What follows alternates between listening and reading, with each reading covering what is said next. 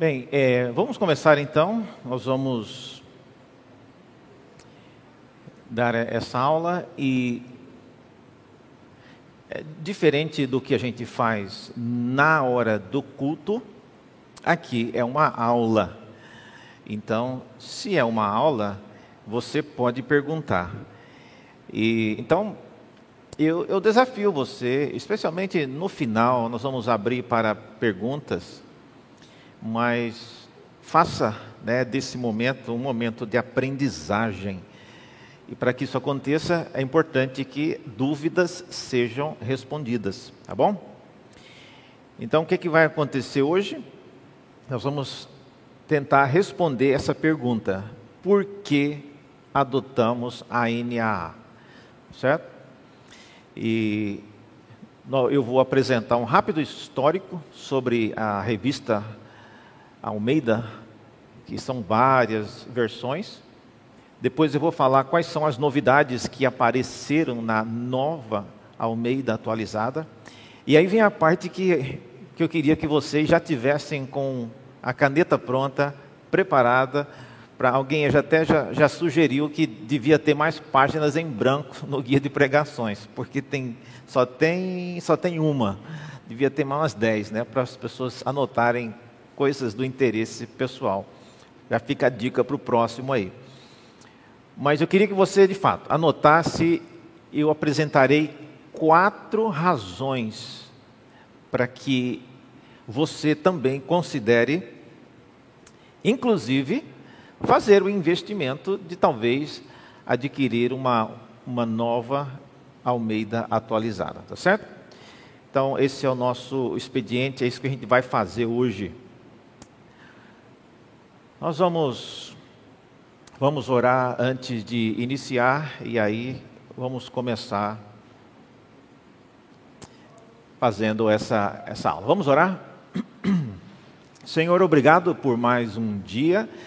Pedimos a tua bênção agora, nos dando compreensão, dando clareza, tanto para eu que vou falar, quanto para os que irão ouvir Ajude-nos todos, ó Deus, a entender, de modo que aquilo que viermos a compreender produza ah, decisões, produza ação, produza respostas, ó Deus, que sejam aquelas que o Senhor quer de cada um de nós. Oramos e pedimos isso em nome de Jesus. Amém. Muito bem, vamos começar então pela uma rápida história da revista chamada a João Ferreira de Almeida. Uma rápida história, esse é o primeiro ponto. Não sei quantos sabem, mas é, é bom a gente é, saber disso, anotar. Isso, isso que eu estou falando aqui ficará gravado depois, você pode voltar e anotar. Mas João Ferreira de Almeida chama-se, na verdade, João Ferreira Anes de Almeida. Ele era um pastor ele era um pastor português, né, originário de Portugal. Ele fazia parte de uma igreja chamada Igreja Reformada Holandesa. Não tinha nada a ver com a IPB. Às vezes a gente pensa, João Ferreira de Almeida é alguém que nasceu lá no Sergipe, no Não, não. João Ferreira de Almeida nunca pisou no Brasil. Ele era um pastor português da denominação da Igreja Reformada Holandesa ele trabalhava na ocasião na Batávia, que hoje é a Indonésia, né, na ilha de Java. Então, veja só, um pastor português de uma denominação holandesa trabalhando na Indonésia. E foi lá que ele publicou pela primeira vez o Novo Testamento em português no ano de 1681. Essa foi a primeira vez que a Bíblia em português foi traduzida pela mão desse pastor, fazendo missões na Indonésia, e ele então traduziu o Novo Testamento. Novo Testamento. A maior parte do Antigo Testamento foi traduzida por Almeida, mas ele morreu em 1691, dez anos depois, ele morreu. E quando ele morreu, ele havia traduzido somente até Ezequiel capítulo 48, 21. Sabiam disso? É uma boa coisa para você marcar na sua Bíblia. Aqui morreu João Ferreira de Almeida. Ah, Ezequiel 48, 21. E quem deu continuidade ao trabalho, à tradução, obviamente, ele não trabalhava sozinho, mas tinha uma equipe e um dos seus assistentes, também um pastor holandês chamado Jacobus Obden Acker, foi quem deu continuidade ao trabalho. Então, de Ezequiel 48 até o final do Antigo Testamento, não foi o João Ferreira de Almeida. Tá? E, esse cara aqui, realmente, ele, ele não era nem português, era holandês mesmo. E ele é quem dá continuidade e conclui. No entanto, essa Bíblia que esses dois trabalharam na, lá na ilha de Java, na Indonésia, foi publicado pela primeira vez em 1748, que a, o Novo Testamento e o Velho Testamento juntos foi publicado como uma obra só, 1740. E essa publicação, com diversas atualizações pequenas, veio a ser o que nós conhecemos hoje como a revista Almeida Corrigida. Então, a revista Almeida Corrigida é essa tradução que João Ferreira de Almeida, juntamente com o Jacobus van den Acker, eles fizeram na Indonésia e concluíram. Então, a Almeida Revista Atualizada, que é a que nós utilizamos ainda hoje, alguns de nós, é fruto de um trabalho de revisar essa tradução que foi feita lá na Indonésia, para que ela pudesse ser mais acessível aos que falavam português no Brasil.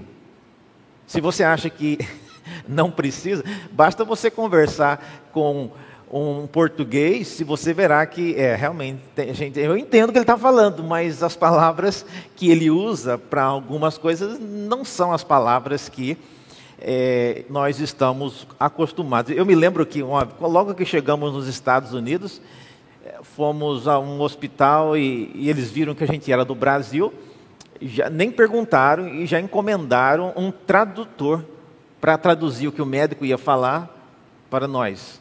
Eu não sabia que a gente falava inglês também. Mas eles chamaram uma tradutora e ela falava português de Portugal. E imagine, era uma, uma consulta pra, com, a, com a Cleo, a criança, e a menina chorando, e o consultório pequeno, e a moça com, fazendo o melhor que ela podia, mas uh, banheiro, por exemplo, ela já falava casa de banho, né? Casa de banho, o que, que é isso? Até caía a ficha aqui, casa de banho, é, banheiro então veja, não, não é simplesmente porque está em português que todo mundo que fala português vai entender perfeitamente. Então a, a chamada Almeida Revista Atualizada, ela veio então adequar a tradução que Almeida fez lá na Indonésia para os que moravam no Brasil. E surgiu então a percepção clara de que, embora a língua fosse a mesma, haveria necessidade de revisão. A revista atualizada, ela foi publicada no Brasil em 1956. Tá? Esse foi o ano que ah, ela foi concluída e a primeira edição ao público foi em 1959. Tem alguém aqui dessa data? 1959, então, que foi iniciado usar a chamada Almeida Revista Atualizada. E o que é que ela tem de diferente? Ela foi adequada para aqueles que falavam português no Brasil. Então, esse foi o trabalho que a revista Almeida Atualizada fez. Em 1993, houve uma rápida e pequena atualização na revista que já era atualizada, mas fizeram ainda algumas atualizações. E atualizações, quando eu falo, e eles também entendem atualizações como correções de algumas coisas, especialmente na área de ah, palavras e palavras um pouco mais arcaicas. Três coisas, irmãos, caracterizam a revista chamada a, a Tradição né, Almeida Revista Atualizada. Primeiro, ela é uma versão que retém o estilo mais clássico de Almeida. É, a revista atualizada não é uma, uma, uma, versão como, por exemplo, na linguagem de hoje, ou versões como paráfrase, uma Bíblia viva, mas é uma, um estilo que retém né, uma linguagem mais clássica. Também a revista atualizada, quando ela foi feita, ela pegou pequenos erros e lapsos encontrados nas traduções antigas. Ah? Já já nós vamos falar sobre isso. Se você está pensando, erro, reverendo? Erro na Bíblia? Mas nós vamos falar sobre isso. É, aqui, inclusive, está usando a palavra lapsos. E também a revista atualizada, ela é conhecida pela facilidade de leitura em alta voz. É, isso é uma exigência, irmãos, da Bíblia que qualquer outro livro talvez não teria. Qual outro livro que você tem na sua casa? Digamos, você pegou um livro, um comentário de Gênesis de alguém. Você leu o comentário em voz alta? Não. Então, a Bíblia é um livro que o uso que é feito da Bíblia geralmente envolve ler porções em voz audível diante de um público. Por causa disso, então, várias dessas revisões que são feitas na Bíblia envolvem uma, uma busca em cacofonias para que não haja nenhum uma distúrbio de linguagem, ah, emitindo sons que você talvez possa ser engraçado ou às vezes até meio é, estranho. Então, essa é uma rápida palavra, uma história sobre a tradição Almeida, tá? João Ferreira de Almeida. Vamos ao projeto da nova Almeida atualizada. Por que, que eles resolveram fazer agora uma nova Almeida atualizada, se a outra já era atualizada? Ah, então, para que não fizesse ainda o, uma repetição da palavra atualizada, então tiveram que mudar o nome. Tá? A nova Almeida atualizada. A nova Almeida atualizada, então, ela surge depois de mais de 50 anos de uso, de utilização, sem atualização. 50 anos, mais de 50. E passado todo esse tempo, o que, que a sociedade bíblica fez? Ela convidou né, vários representantes de denominações e de igrejas para propor a atualização da versão que a maioria dessas igrejas já vinham utilizando. E o grande desafio de você mexer numa Bíblia é, são basicamente três. Tem mais, mas eu vou resumir aqui em três. Quais são os três problemas que uma editora, que uma sociedade bíblica, como é o caso, eles enfrentam quando eles vão fazer uma atualização? Primeiro, os leitores da Bíblia desenvolvem uma relação afetiva com a versão. Esse é o primeiro problema. Então, falando de maneira curta e rápida, os irmãos não querem saber se tem esse ou aquele problema. Essa é a Bíblia que a minha avó me deu, reverendo. Eu não vou trocar por nova versão de jeito nenhum. Nem se o senhor comprar e me der de presente, eu não vou trocar. Porque é comum que as pessoas desenvolvam uma relação afetiva com a Bíblia. E, e às vezes as pessoas que são mais velhas de igreja sabe que às vezes você memoriza texto na Bíblia porque você sabe onde que ele está na página. Você tem isso? Você lembra? É, aqui está naquele canto de cima e você memoriza na sua Bíblia. Aí você compra outra Bíblia, pronto, você não acha mais nada. Tá? Antigamente tinha as Bíblias que tinham os locais para você colocar e abrir com mais facilidade. E quem cresceu na igreja sabe que a escola dominical fazia gincana de quem abria a Bíblia mais rápido e achava os textos. E na época, eles não deixavam usar a Bíblia que tinha aquelas marcações. tinha que ser Bíblia sem nada. A criançada sofria. Mas de modo que, em termos gerais, a igreja ela desenvolve essa relação afetiva. Isso é bom mas isso, em termos de decidir se uma versão é ou não necessitada de uma atualização, não é muito útil. Segunda coisa, os leitores inconscientemente associam a versão que eles leem com o texto original. Não é fácil você explicar para uma pessoa que a Bíblia que ela tem não é o original. O que ela tem é uma tradução de uma tradução e ela tem uma, uma versão que às vezes pode mudar em alguns pontos. Quando você fala isso para uma pessoa, a pessoa já fica assim meio preocupada porque você está querendo mexer na Bíblia dela. Isso não é bom. E às vezes não é nem por causa de tradução, porque você está envolvendo com línguas hebraicas e gregas, nada disso. Eu lembro que eu estava pregando numa igreja uma vez, igreja Assembleia de Deus, e eu estava falando sobre Jó, um assunto que eu gosto de falar, e eu disse que ah, Satanás não havia pedido permissão a Deus para tentar Jó. E eu falei, basta olhar na sua Bíblia.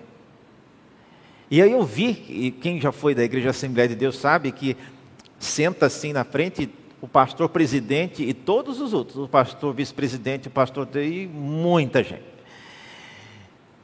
E ninguém fala amém e nem sorri e nem dá um gesto de, de que concordou antes que o pastor presidente se manifeste. e eu vi que o pastor presidente estava. Ele ficou preocupado que eu falei aquilo, mas Satanás não pediu permissão.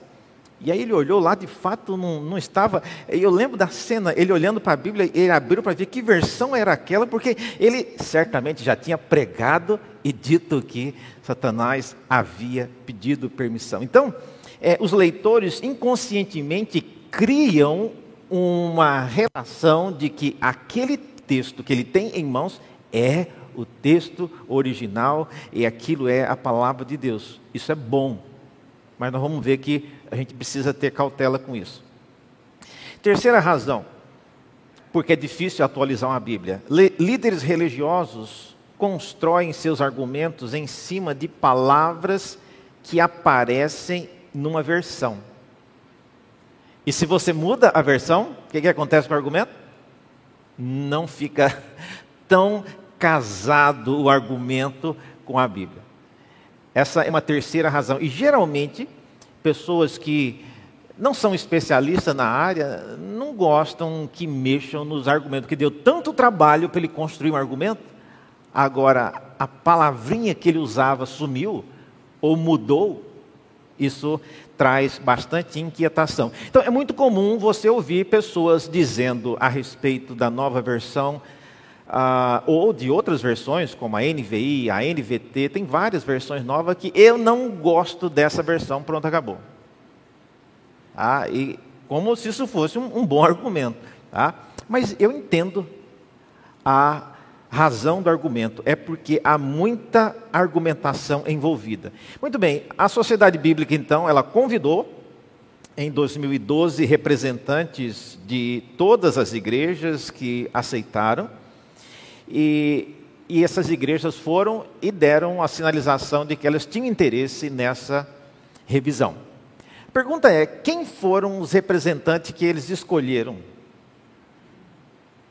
Ah, geralmente, se você for pensar, dependendo de quem foi o representante da igreja presbiteriana, eu não vou nem mencionar nomes aqui, quem esteve nessa comissão, mas a nossa reação é: dependendo de quem me representou, eu não vou aprovar uma coisa que essa pessoa, ela não representa aquilo que eu penso.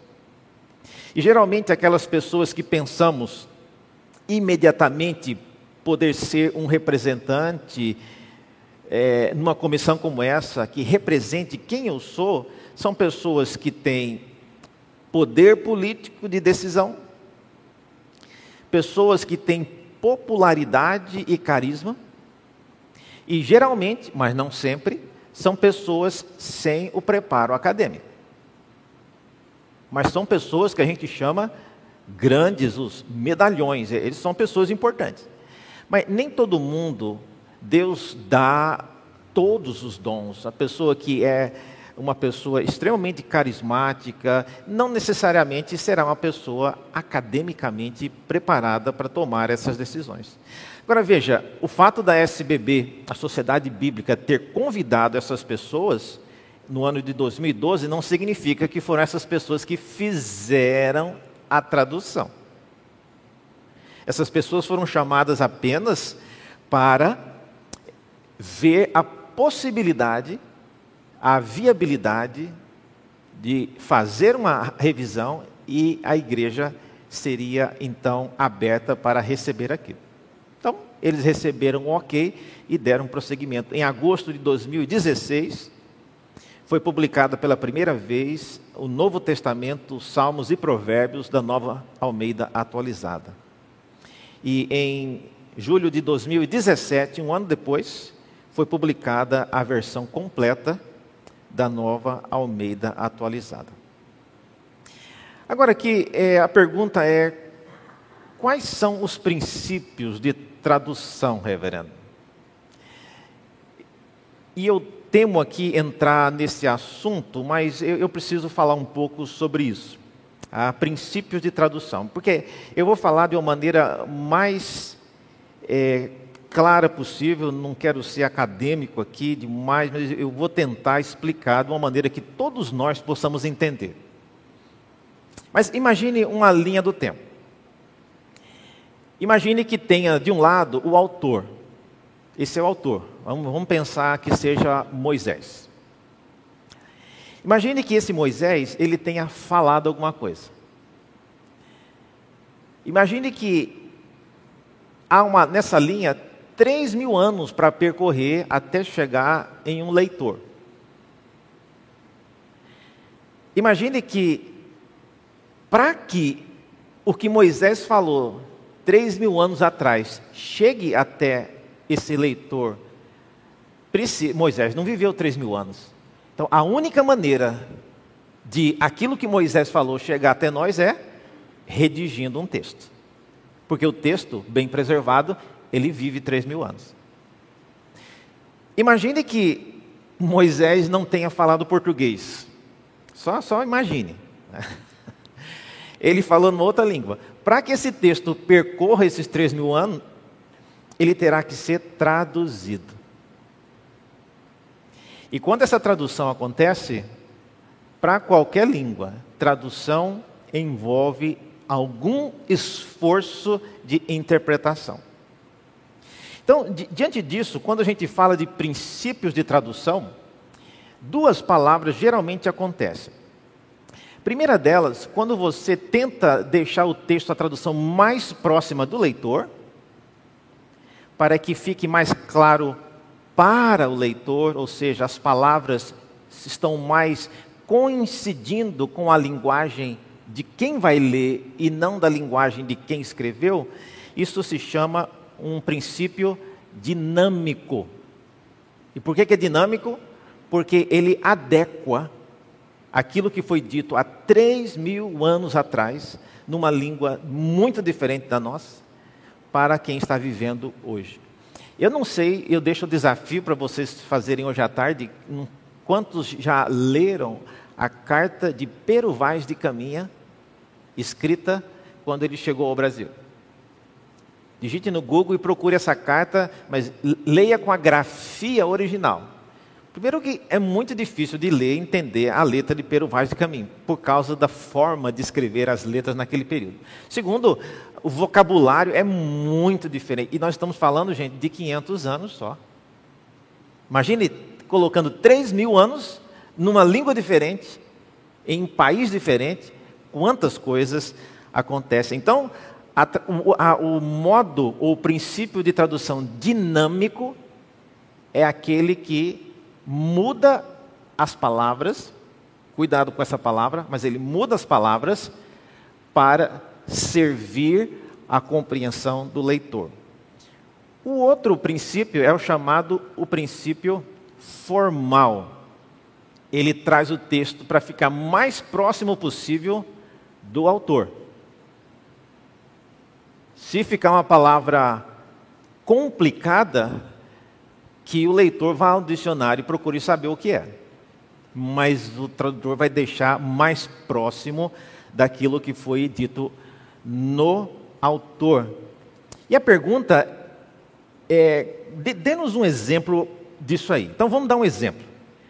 Veja esse texto hebraico aí. É, exceto alguns aqui que sabem hebraico, mas isso aí para a gente está grego, está chinês, não dá para entender nada.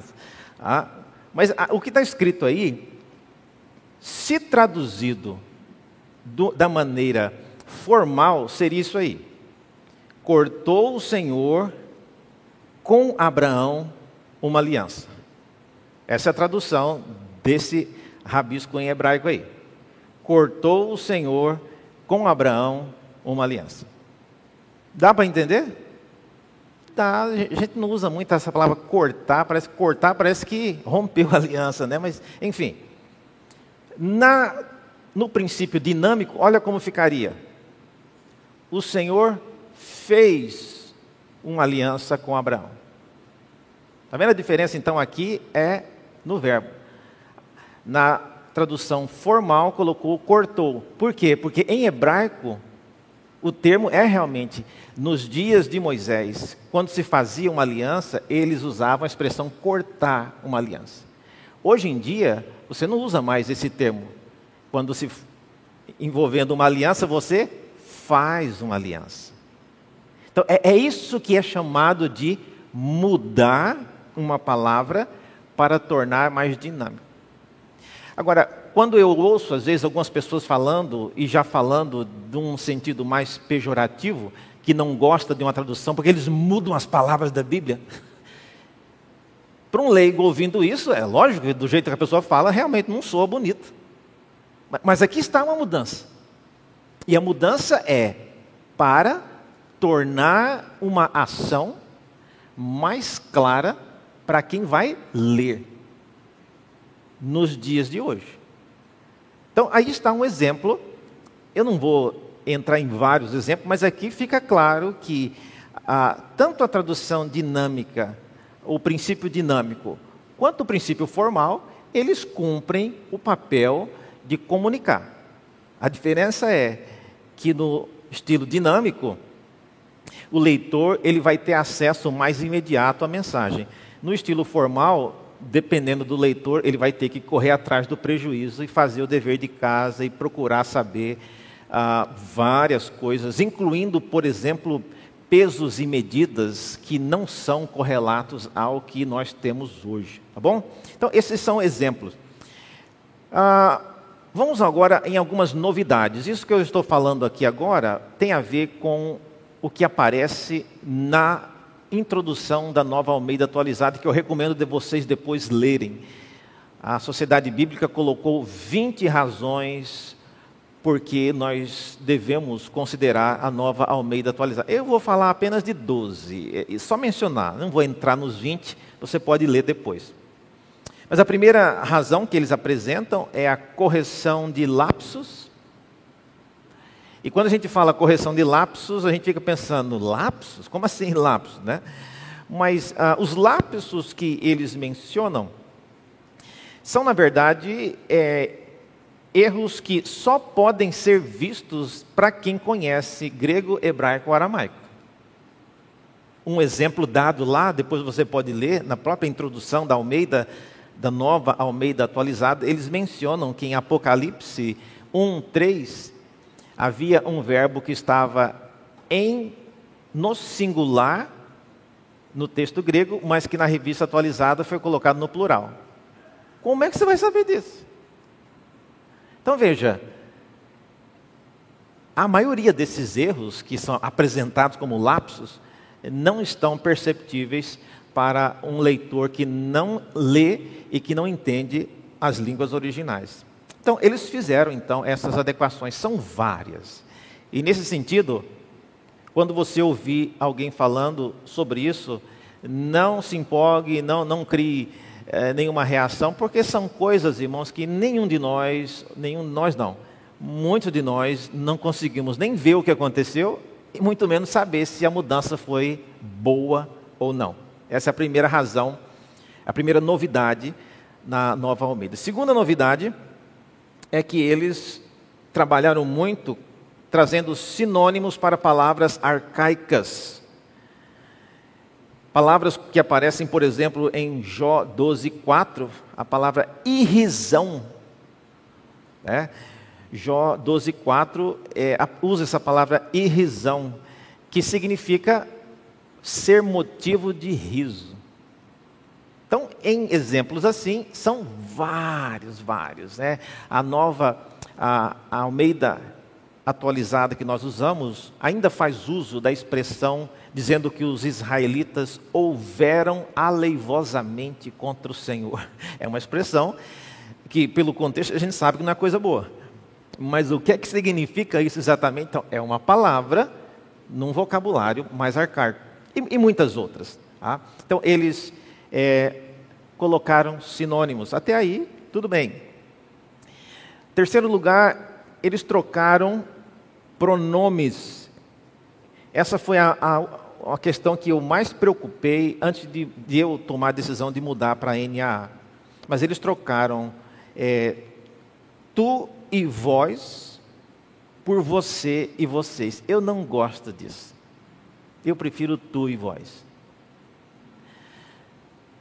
Mas eu fui convencido porque na, na introdução da nova Almeida atualizada, eles falaram que eles só fizeram isso quando o tu e o vós não eram referência a Deus.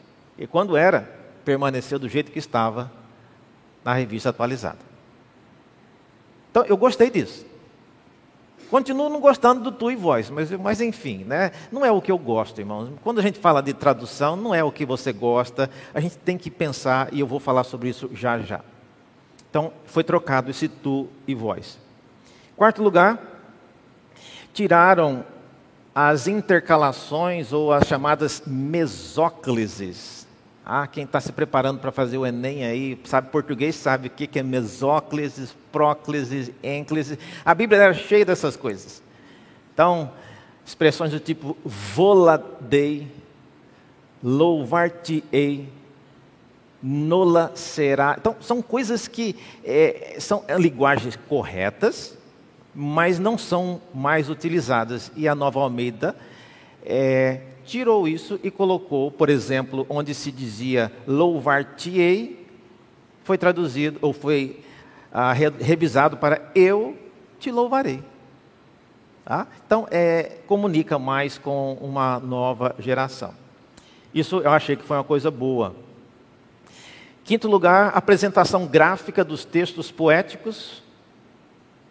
Tem muita parte na Bíblia que Estamos diante de textos poéticos, mas a, forma como ela está impressa na revista atualizada não deixa você saber disso.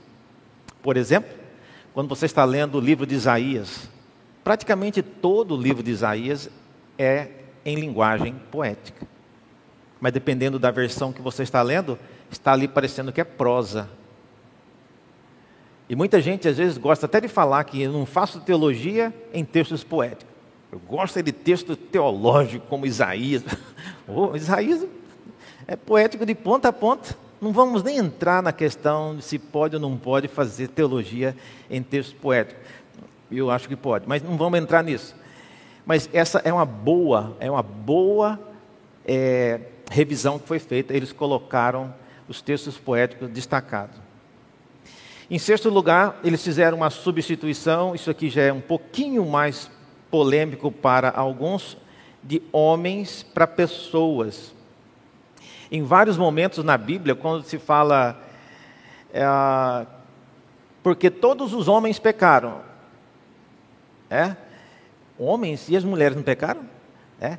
A gente acha, nós que somos crentes e já conhecemos o evangeliquez, a gente sabe que está falando de todo mundo. Mas quando você fala ah, nas pessoas que não têm ainda a, a ginga e não conhece a linguagem mais evangélica, eles não entendem isso. Então, nesse caso, foi mudado é, homens substituído por pessoas. Somente nesses casos onde a referência era a humanidade. Tá bom? Em nenhum outro lugar. Sétimo lugar, colocaram também uma.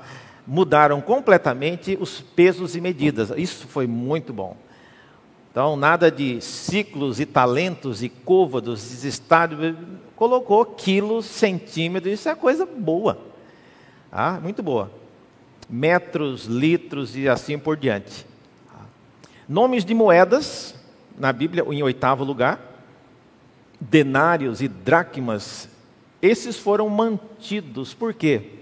Porque é impossível você fazer uma conversão exata quanto que custava 10 denários em reais. Mesmo que se consiga calcular hoje, daqui a 10 anos já vai estar totalmente desatualizado. Então, não vamos mexer. Já dá para perceber que é um valor, é uma moeda, né? você faz uma estimativa, e aí o pregador tem que correr atrás e fazer a conta dele. Ah, mas não precisa traduzir a Bíblia já com o valor exato. Então, isso é uma coisa boa, não mexer naquilo que muda demais. Em nono lugar, títulos de sessões. Título não é inspirado, mas o título que é colocado no início de cada salmo, por exemplo, às vezes é, ajudam, às vezes atrapalham, mas uma dica para vocês, depois anotem aí para ver em casa, Provérbios no capítulo 22, no versículo 17. Ali, a nova Almeida atualizada, Provérbios 22, 17. Ali, a nova Almeida atualizada sinaliza com um título de introdução que começa um bloco que é, Moisés, é Salomão interagindo com um sábio egípcio chamado Amenemope. Por muitos séculos já se sabe disso em estudos, mas nenhuma versão colocou e a Nova Almeida coloca. Então há alguns títulos que ajudaram bastante. Tá? Em décimo lugar, a Nova Almeida trouxe notas de traduções alternativas. Isso não acontecia nas outras versões, dizendo que tal palavra pode significar isso, mas pode também significar isso. Tá? Isso você vai encontrar em vários lugares na Nova Almeida atualizada. Em décimo primeiro lugar, apresentação de diálogos. Sempre que há diálogos, alguém conversando, vem com aquela marcação, travessão, para que você veja claramente que disse fulano, respondeu ciclano, e assim vai, é um diálogo, fica mais evidente que você está diante de um diálogo. E em último lugar, também os textos em colchetes que tem no Novo Testamento, a NAA resolveu não mexer nisso. Continua lá, né? apenas mudaram de colchete para parentes, mas continua lá. Eles não mexeram. Então é bom você saber que essas coisas não mudaram. Tem toda uma discussão por trás disso. E tirar um texto como esse ah, vai causar mais problema do que ajudar. Então eles deixaram esses textos entre colchetes que estão no Novo Testamento. Ok? Agora, vamos às, às razões. Ah, concluindo aqui, quatro razões para mudar. E eu queria então mencioná-las aqui na ordem. Primeira delas, as gerações futuras, os nossos filhos. Por que, que eu decidi mudar e usar a nova Almeida atualizada? Se dependesse de mim, eu não mudaria porque eu gosto, eu já memorizei muitos textos na revista atualizada e vai dar um trabalho para eu voltar a memorizar. Agora, eu estou pensando é que em breve, espero de daqui mais uns 100 anos, eu, vou, eu vá morrer também. e eu quero que o meu filho continue lendo uma Bíblia que ele entenda que ele tenha um vínculo mais fácil com ela. Então, nesse momento, o que eu gosto não é mais importante. Eu posso ter o trabalho de ter, andar com duas Bíblias e comparar, mas eu quero fazer o máximo para que os meus filhos conheçam, temam e amem a Deus, o Deus revelado nas Escrituras. E por causa deles, eu acho que vale a pena nós fazemos este esforço para que eles comecem desde já se acostumar com uma linguagem que é mais relacionada com eles. Então, não, não, vale a pena você simplesmente, porque você gosta, você eh, cresceu falando aqui, mas você cresceu, antes de você não era assim, e assim que nós partimos desse mundo, né, outros virão. Então, pelas gerações futuras, pelos nossos filhos, eu acho que vale a pena nós já começarmos a, junto com eles, ler as Escrituras com eles, já numa versão que eles têm mais facilidade de entender. E você guarde a sua Bíblia também. Leia depois à noite em casa, sozinho, você no seu quarto, você leia a Bíblia que você quiser. É a sua Bíblia. Mas ajude o que a Bíblia fala, ensinar os nossos filhos a amar a Deus. Essa é a primeira razão. Segunda razão são os vícios de leitura. Pessoa que cresceu lendo a mesma Bíblia há 50 anos, ela já criou um vício de leitura que ela não percebe. É lógico que se é vício, ela não percebe. Mas ela já não consegue ver coisas diferentes no que ela lê. Eu separei aqui um exemplo. Veja, é, um exemplo de um vício de leitura. É, vamos ver se está aqui da, no, no, próximo slide, ver se parece Uh, é aqui um exemplo. Isso aqui é um texto em Êxodo 32, versículo 35. Olha, olha só o que esse texto diz. Assim o Senhor feriu o povo, porque fizeram o bezerro, aquele que Arão tinha feito. Quem é que fez o bezerro aí? O Senhor feriu o povo porque fizeram. Quem, quem fez? O povo. O bezerro, aquele que Arão tinha feito. Vocês estão vendo que tem duas pessoas fazendo a mesma coisa? Quem fez o bezerro? Foi Arão ou foi o povo? Nessa nova Almeida atualizada, inclusive, para mostrar também, gente, que nem, nenhuma tradução é perfeita. Olha como é que a, a, revista corrigida, aquela que foi feita lá na Indonésia, quando João Ferreira de Almeida, ele é a segunda aí. Diz: Assim feriu o Senhor o povo, porquanto fizeram o bezerro que Arão tinha feito. Ficou pior ainda. Não, dá para saber quem fez o quê. Vocês estão vendo comigo? Agora, quantos de vocês já leram Êxodo? Essa é a hora que você fala, gente do céu, será que minha Bíblia está assim também? está, irmão, está assim. A, a próxima, eu até esqueci de trocar aí, mas essa, a última aí, na verdade, foi erro meu, mas essa é a, é a, a nova, a NVI em português, né? O Senhor feriu o povo com uma praga porque quiseram que Abraão fizesse o bezerro de ouro. Olha, a NVI já percebeu o erro e tentou já dar uma modificada. Acrescentou uma palavra.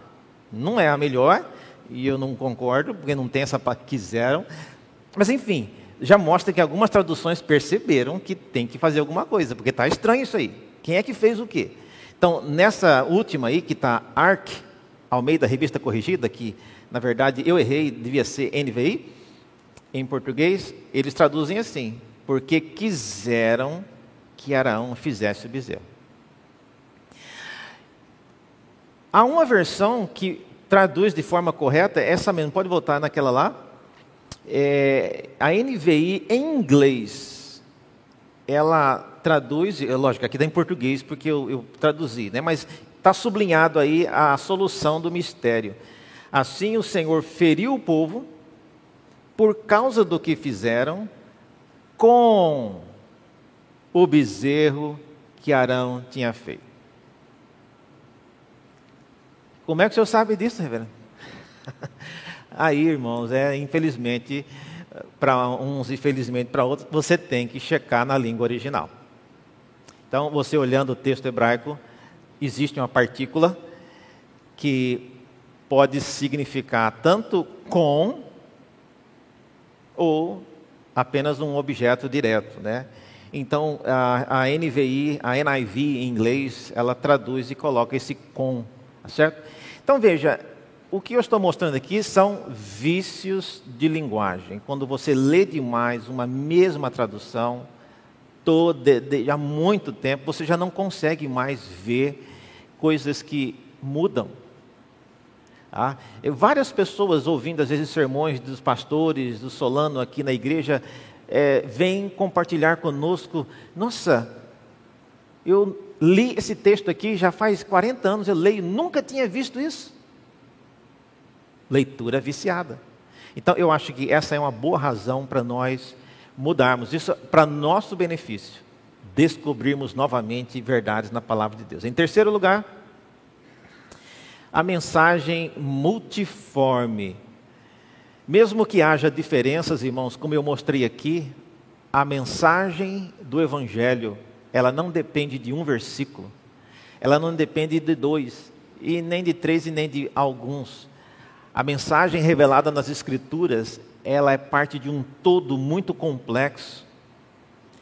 Foi dito em várias épocas, de várias formas, a mesma coisa, para que se você não conseguisse entender na primeira vez que foi dito, talvez você entendesse na segunda, na terceira ou na quarta. Então, a mensagem, ela não é um código que se você, como você às vezes faz para destravar um aplicativo que você não usa muito tempo, você digita a senha e fala senha incorreta. Nossa. Uma vez eu tive que desbloquear uma senha, eu estava fora do Brasil, e aí apareceu aquelas coisas de uns quadradinhos para você reconhecer onde tem um, uma ponte. Eu estava de noite, não, eu, nossa, não tinha visto ponte, aí eu, eu, errei umas três vezes lá e aí bloqueou totalmente, porque não tinha como você acertar aquela senha. A Bíblia não é assim. Se você não acertar aquela palavra, pronto, vai para o inferno. Não. A mensagem da Bíblia ela é multiforme, tem várias, vários locais que foram é, ditas as mesmas palavras com ênfase diferente. O próprio Evangelho de João, concluindo, ele diz que há muitas coisas que Jesus fez e falou que não foram escritas, mas as que foram são suficientes para que nós, lendo, creiamos e crendo, tenhamos a vida eterna. Em quarto lugar, a obra do Espírito Santo.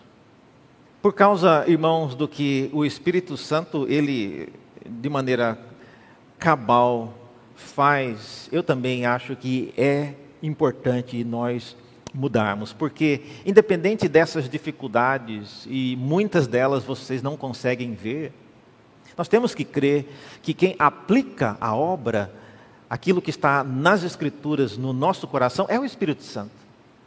É Ele quem capacita os pastores, os líderes que pregam, a explicar com clareza. Esse é um desafio, inclusive, para você que está aqui ou para você que nos ouve pela internet, a participar de uma igreja cujos líderes são treinados, são especialistas para entender a Bíblia e trazer esclarecimento à igreja, para que você não fique à mercê de interpretações é, pessoais e algo do tipo, eu não gosto dessa versão. Não vai com a minha cara. Isso não são bons argumentos. Portanto, aqui estão quatro razões que uh, nós temos usados para mudar os nossos filhos, as gerações futuras, os vícios de leitura. Quando você muda de uma versão, você acaba é, tirando alguns vícios de leitura.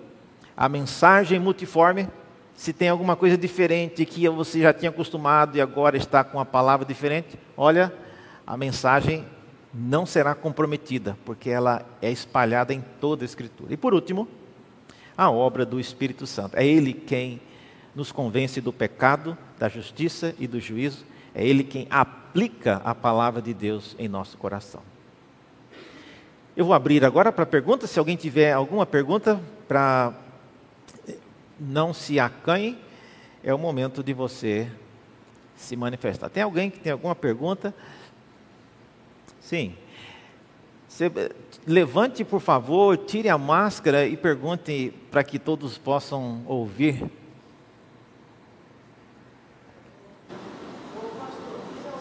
Não, não, vai dar. É, o, o, o... Desculpa, não é você, não, sou eu, que eu não estou ouvindo aí. Tem um microfone aqui, ó.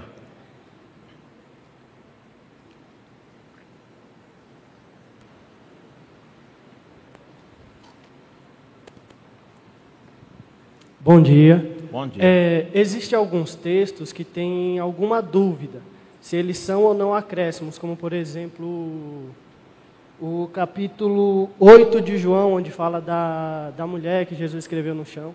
Queria que o senhor falasse um pouco a respeito disso, se esse texto é ou não acréscimo. Esses textos aparecem na Nova Almeida, como eu falei, entre colchetes.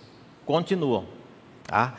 Eles estão entre colchetes porque há uma disputa nos manuscritos do Novo Testamento. Alguns apareciam, outros não. Ah, e é muito mais complexo você tirar coisas da Bíblia do que você deixar e, e, lidar com as dificuldades. Então, é por isso que até hoje esses textos aparecem. Ah, mas na Nova Almeida isso é, continua. Eu acho que não é, o, não é o foco eu falar sobre isso aqui agora, que nos levaria para muito além do almoço. E eu, particularmente, já estou com fome, mas, é... mas não é o foco. Depois a gente pode conversar pessoalmente sobre isso, mas na Nova Almeida esses textos ainda continuam.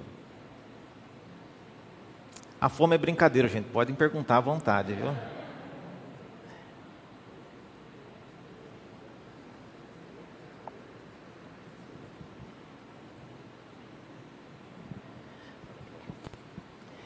Mais alguém? Aqui na frente, por favor.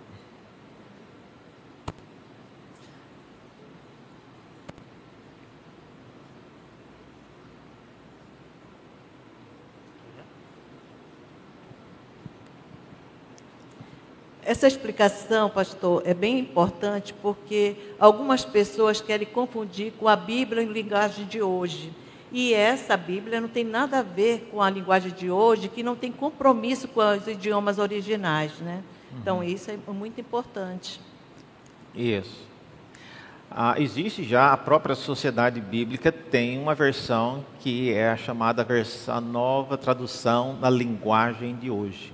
É bem mais é, dinâmica do que vocês estão acostumados. Tá?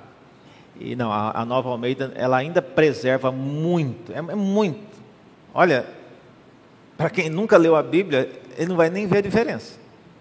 É, tem que ser quem é crente velho, que vai perceber a diferença da Almeida atualizada para a nova Almeida atualizada. Tá? Então, é bem lembrado Tá? E tem outras versões, é, boas versões que eu recomendo para que você tenha para consulta. É, não precisa ser para uso aqui no culto, mas a, a Mundo Cristão lançou uma tradução que chama Nova Versão Transformadora. Ela é segue uma linha de tradução de uma Bíblia que já existe há muitos anos nos Estados Unidos, que chama New Living Translation. Então, a, o Mundo Cristão lançou essa versão. NVT. A editora Vida Nova tem uma versão deles que chama Almeida Século 21. Tá? Ah, e, e, tem várias traduções eh, no mercado. Tá? Mas a diferença são poucas, são poucas. Nenhuma delas entra em questões, por exemplo, faça um teste. Quando chegar em casa, pegue o aplicativo de versões e faça o teste do Êxodo 32, 35. E veja quem foi que construiu o bezerro de ouro. É, é um texto que eu uso para fazer o teste, para ver se as versões mexeram nesse versículo. Tá? Então, tem boas versões.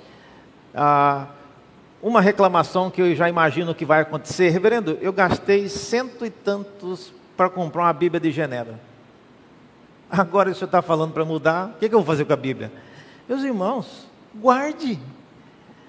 Ah, guarde a Bíblia. As Bíblias do caso dessas Bíblias de estudo de Genebra, tradição reformada, elas têm uma, quase que uma enciclopédia juntas, né? tem muitas informações preciosas.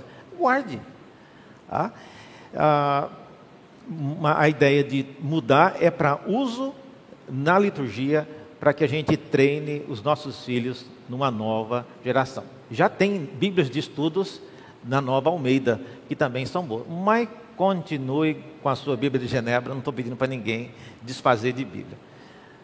Há uma pergunta aqui.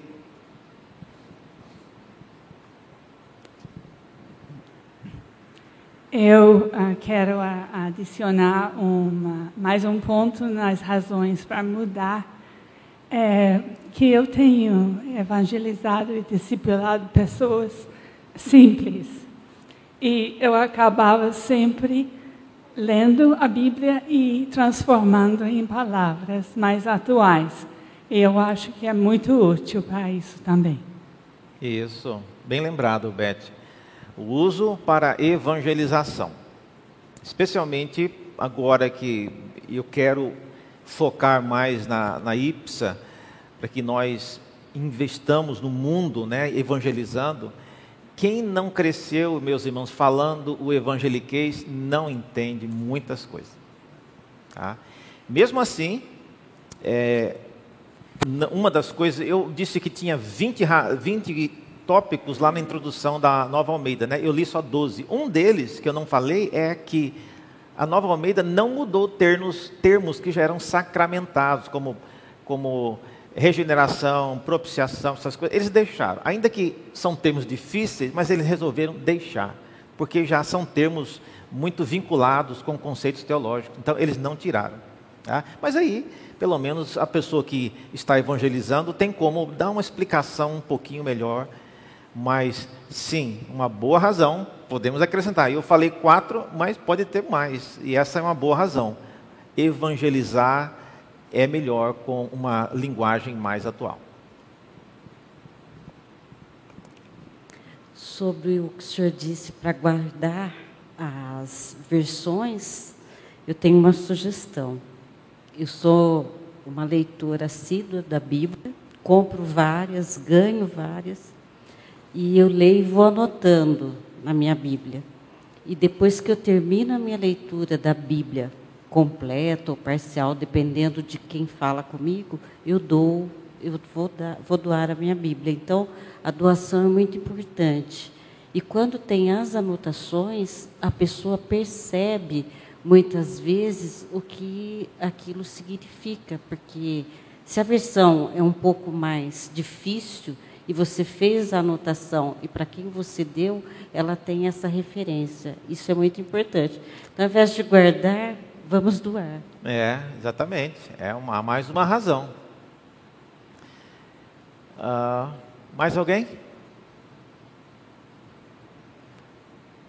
Eu não vou pedir para perguntar, fazer uma votação, mas eu, eh, de maneira uh, espiritual, vocês estariam dispostos a abraçar essa ideia? Não porque nós pastores, porque para nós pastores a gente navega no grego, no hebraico e tanta coisa. Não faz diferença. É. De, de, preferência, eu preferia que a gente falasse hebraico aqui na igreja, mas eu sei que isso não vai acontecer, né? Ajudaria muito, mas não vai, não vai rolar. Então, para nós que falamos e entendemos essa língua, todas as versões são boas mas para a igreja, pensando na unidade da igreja, nessas razões que foram mencionadas, eu acho que eu queria desafiá-los então a fazer esse investimento é, na sua vida. E se você vir alguém que não tem condições de poder adquirir uma nova Bíblia, é, se é, ofereça para dar de presente, coloque uma dedicação, estudando essa Bíblia porque o reverendo Daniel pediu. Eu não compraria, mas é que aqui está. e dedique para uma pessoa e vamos iniciar o ano né, com essa nova atitude. Meus irmãos, nós vamos encerrar aqui. Uh, se alguém tiver mais alguma pergunta, pode usar esses vídeos, serão postados depois no YouTube e lá há espaço para perguntas. Eu agradeço a todos. Vamos orar, encerrando o nosso momento aqui. Senhor, obrigado pela tua palavra. Obrigado porque o Senhor preservou-a até os nossos dias já na tradução que entendemos. E agora, Senhor, pedimos a tua bênção para essa que pode ser uma decisão importante na nossa vida espiritual neste ano. Ajude-nos a tomá-la com consciência, ajude-nos a fazer a coisa certa. Oramos e pedimos isso em nome de Jesus. Amém. Bom dia, meus irmãos. Nos vemos mais à noite.